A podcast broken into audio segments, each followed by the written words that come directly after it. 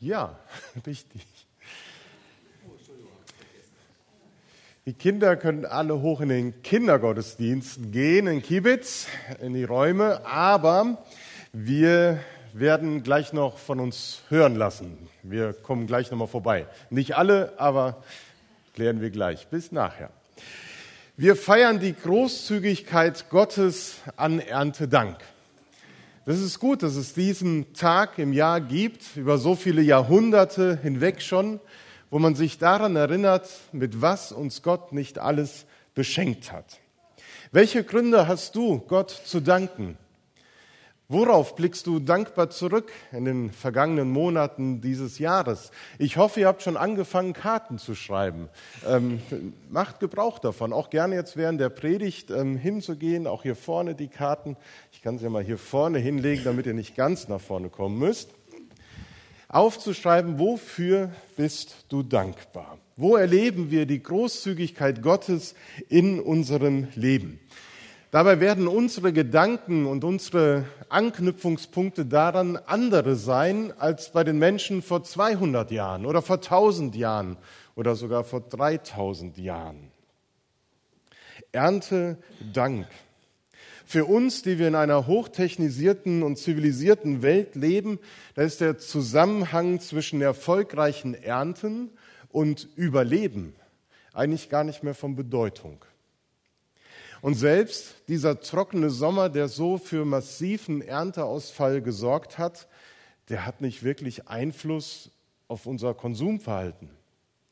Produkte sind teurer geworden, aber sie sind immer noch da. Und wenn die Aubergine im einen Supermarkt eben nicht vorhanden ist oder schon schlecht war, dann gehe ich in den anderen gleich gegenüber und kaufe sie eben dort. Wir leben im Überfluss. Wir haben immer genug, kein Mangel.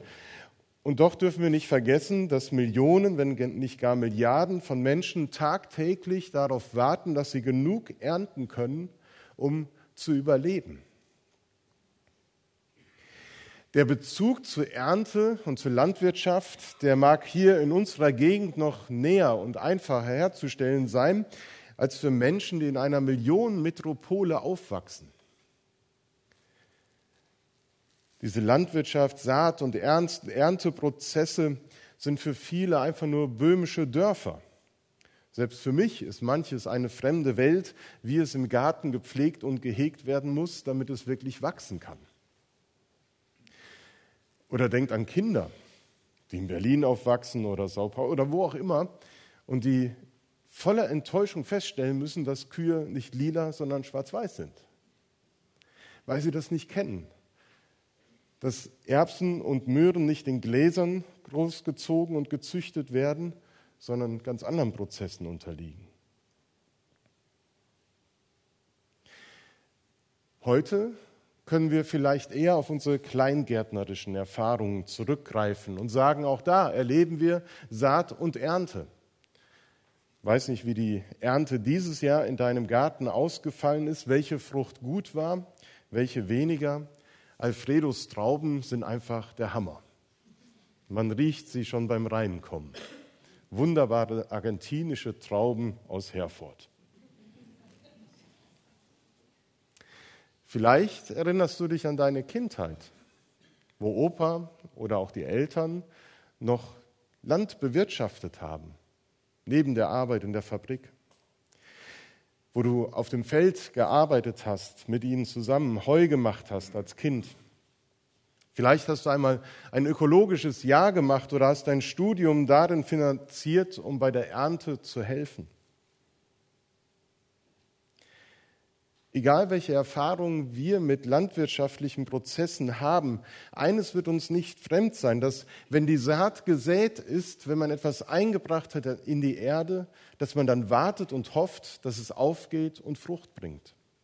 Dass das, was auf der Verpackung draufsteht, dann hinterher auch zu sehen ist. Und da finde ich die Verbindung zum Alltag, der so wenig mit Landwirtschaft zu tun hat bei uns, da finde ich eine Verbindung zum Bibelwort und zum Erntedankfest. Der gemeinsame Nenner, der uns mit den Worten des Psalmistes und mit den Prozessen der Landwirtschaft verbindet, ist das Warten. Das Warten. Und wer von uns weiß nicht, was warten bedeutet? Das fängt ja schon als Baby an. Man wartet auf die nächste Milch, die nächste Flasche. Und man schreit nach Leibeskräften danach. Warten kann nervig sein. Wenn der Besuch sich verspätet, man an einer langen Schlange im Supermarkt steht und es nicht vorwärts geht. Warten kann qualvoll sein, wenn man beim Arzt sitzt und weiß, gleich bekomme ich die Diagnose. Ist das Kind, ist der Enkel auch sicher angekommen am neuen Wohnort, wo er jetzt studiert? Findet er Freunde, findet er Bezüge, findet er eine neue Gemeinde? Das Warten auf Nachricht. Das Warten auf die nächste Betriebsversammlung, wo bekannt gegeben wird, ob man bleiben kann oder doch sich etwas Neues suchen muss. So ein Warten, das spürt man den Menschen ab. Die sind nervös, die sind unruhig. Sie bewegen die Hände, scharren mit den Füßen, laufen hin und her, auf und ab. Ich erinnere mich an die Zeit, wo Steffi und ich 450 Kilometer entfernt voneinander gewohnt haben und man sehnsüchtig auf die Ankunft des Zuges in Mannheim gewartet hat. Und dann kurz vor Ankunft, wie soll es auch anders sein, kommt eben die blecherne Stimme, die sagt, der ICE 457 wird voraussichtlich 30 Minuten später einfahren. Warten kann nervig sein, qualvoll. Aber es gibt auch das andere Warten, nämlich das Erwarten. Auch das sieht man Menschen an. Das sieht man vor allen Dingen an den Augen von Menschen, dass sie voller Hoffnung, voller Begeisterung jetzt etwas erwarten, dass etwas passiert, worauf sie hingearbeitet, geübt haben oder einfach gehofft haben, dass es jetzt kommt. Diese erwartungsvollen Augen, von denen auch der Psalmist redet. Wenn Mama oder Papa von der Dienstreise nach Hause kommen, die Kinder sich freuen, dass sie wieder da sind, Kinderaugen können wohl am schönsten erwartungsvoll warten, am Geburtstag oder Weihnachten, wenn es Geschenke gibt. Blickst du auch manchmal so erwartungsvoll aus dem Zimmer, äh, aus dem Fenster hinaus, vielleicht in deinen Garten, in die Gegend, hast einen weiten Blick vielleicht, und er schweift so über Land und Felder und du fragst dich, wie steht eigentlich die Saat? Ist schon etwas aufgegangen von dem, was ich gesät habe? Wächst und gedeiht es auch? Auch das ist für mich so ein Bild für das alltägliche Leben. Manches, was wir anpacken, das gelingt uns auf Anhieb und man kann die Früchte seiner Arbeit genießen und schmecken und kosten. Da waren alle Mühen wert, sie einzusetzen. In anderen Lebensbereichen ist es genau anders. Da bleibt der Erfolg aus und das Leben vegetiert kümmerlich dahin. Da können wir nochmal an die Worte des Beters denken vom Psalm 145, der sagt, wer keinen Halt mehr hat, den hält der Herr. Und wer schon am Boden liegt, den richtet Gott wieder auf. Aller Augen warten auf dich und du gibst ihnen zur rechten Zeit zu essen oder wie Hoffnung für alle übersetzt, alle schauen erwartungsvoll zu dir, Gott. Du öffnest deine Hand und sättigst deine Geschöpfe, allen gibst du, was sie brauchen. Auch in unserem Leben warten wir auf so manches, hoffen darauf, dass sich etwas entwickelt, gut entwickelt. Wir warten auch darauf, dass die gute Saat, die Gott in uns hineingelegt hat, dass sie aufgehen möge. Wir warten auf das Eingreifen Gottes dort, wo wir müde und matt sind und neue Kraft brauchen für die nächste Wegstrecke. Wir wünschen uns, dass unser Leben wächst und gedeiht und wir in der Blüte stehen.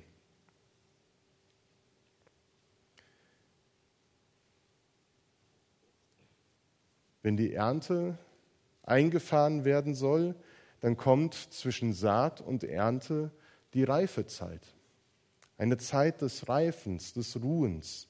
Gaben und Fähigkeiten bilden sich auch bei Menschen heraus. Beziehungen wachsen. Menschen werden erwachsen, reifer. Und je reifer wir werden, desto mehr wissen wir vom Leben. Auch dieser ganze Prozess unseres Lebens, dass wir es gestalten, es weiterentwickeln, ernten, hoffen auf gute Frucht, Daran können wir an Erntedank denken. Und oft werden wir gerade dadurch zu reifen Menschen, dass wir eben nicht nur milde und schöne Sonnentage erlebt haben, sondern manch Herbststurm über uns hinweggefegt ist. Hagelwetter, das wir aushalten mussten im übertragenen Sinne, das auch Spuren auf unserer Seele hinterlässt, so manche kleinere oder größere Verletzung. Manches verwächst mit der Zeit ganz gut, aber anderes ist geblieben, ist rau und hart und stört eigentlich das schöne Bild des Lebens. Und wie bei manchen Äpfeln, ich glaube hier vorne bei denen ist es nicht der Fall, die sehen so schön aus, da ist einfach der Wurm drin. Kennst du das, wo du merkst, dass in dem, was du tust, was du anpacken möchtest, in deinem Alltag irgendwie der Wurm drin ist?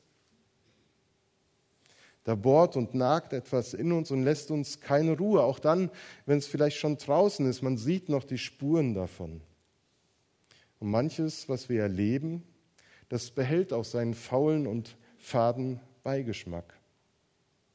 Auch das gehört zur Ernte, dass es auch Missernten gibt. Mit den Worten des Psalms 139 können wir aber beten, Gott, ich danke dir, dass ich wunderbar gemacht bin.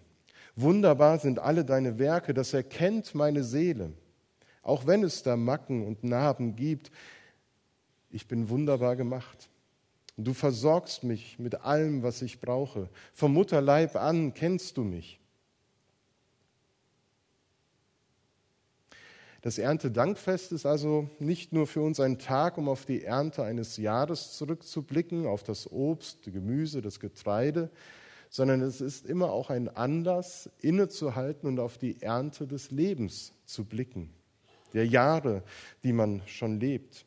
Und darin die Spuren der Großzügigkeit und Liebe Gottes zu entdecken, auch in scheinbar ganz kleinen Dingen zu entdecken. Ich glaube, solche, Mensch, äh, solche Segensspuren hinterlassen all die Menschen, mit denen wir gemeinsam unterwegs sind, die uns immer wieder eine kleine Freude machen oder die uns das Leben erleichtern, indem sie uns regelmäßig unterstützen. Die Ernte des Lebens, das sind Erinnerungen an berufliche Erfolge, schon wundervolle Urlaubsmomente, an Momente, in denen die Familie zusammenstand. Erntedank ist Rückblick auf das, was man erreichen und ernten konnte. Erntedank heißt aber auch, es ist etwas zum Abschluss gekommen. Erntedank ist immer auch ein Moment, wo etwas zu Ende geht. Da kommt nicht viel Neues dazu, es sei denn, es wird neu gesät und der Prozess beginnt wieder von vorne. Erntedank bedeutet, ich fahre Ernte ein, und bilde Vorräte. Jetzt muss ich auf das zurückgreifen, auf meine Vorräte, die ich habe. Und der Gedanke kann einem Sorgen bereiten. Werden die Vorräte reichen? Komme ich dran, wenn ich sie brauche? Reicht die Ernte? Ich weiß nicht, wovon du zehrst, wenn du schwierige Zeiten hast, sicherlich durch den Glauben, aber auch andere Dinge helfen dir, Durststrecken zu durchleben. Der Psalmbeter weiß, wohin er sich mit seinem sorgenvoll Blick wenden kann, wenn die Vorräte ausgehen, nämlich zu Gott hin, der alles schafft, der hoch und erhaben ist und auf den Hilferuf seiner Kinder hört. Alle Augen warten auf dich, Herr, und du gibst ihnen ihre Speise zur rechten Zeit.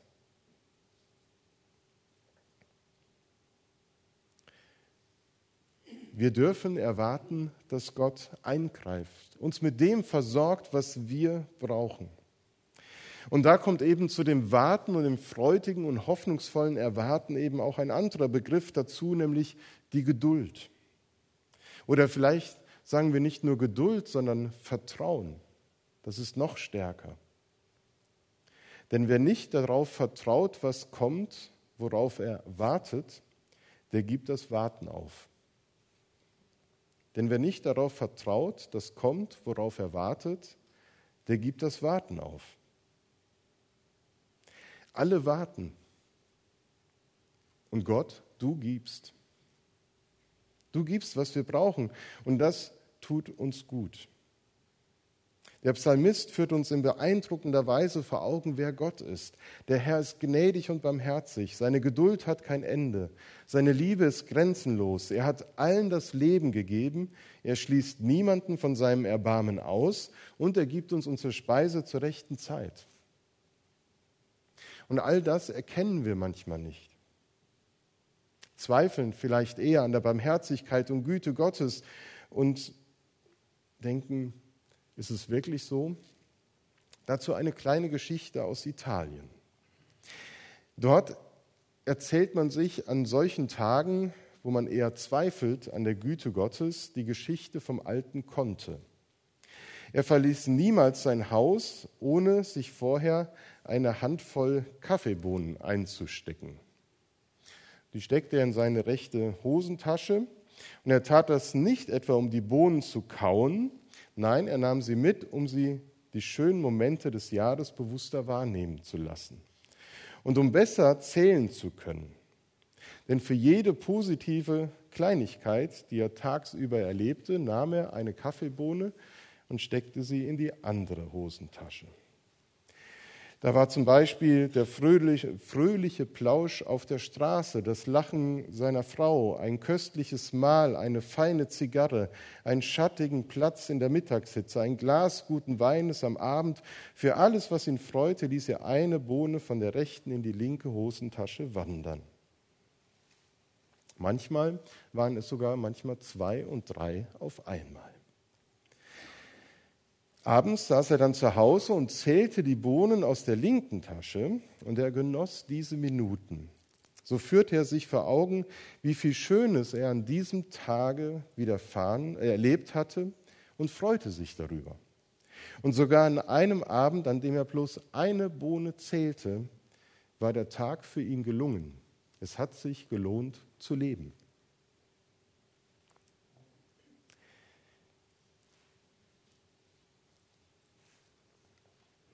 Kaffeebohnen haben wir leider nicht genug hier, dass jeder sich gleich welche mitnehmen kann für die nächsten Tage. Aber ich möchte uns ermutigen und wünsche uns, dass wir im Alltag mehr und mehr diese kleine oder diese Aufmerksamkeit gewinnen für die kleinen Dinge der Großzügigkeit Gottes. Manchmal sind wir blind geworden dafür, für die Spuren. Und es gibt so schöne Dinge, die uns helfen dabei.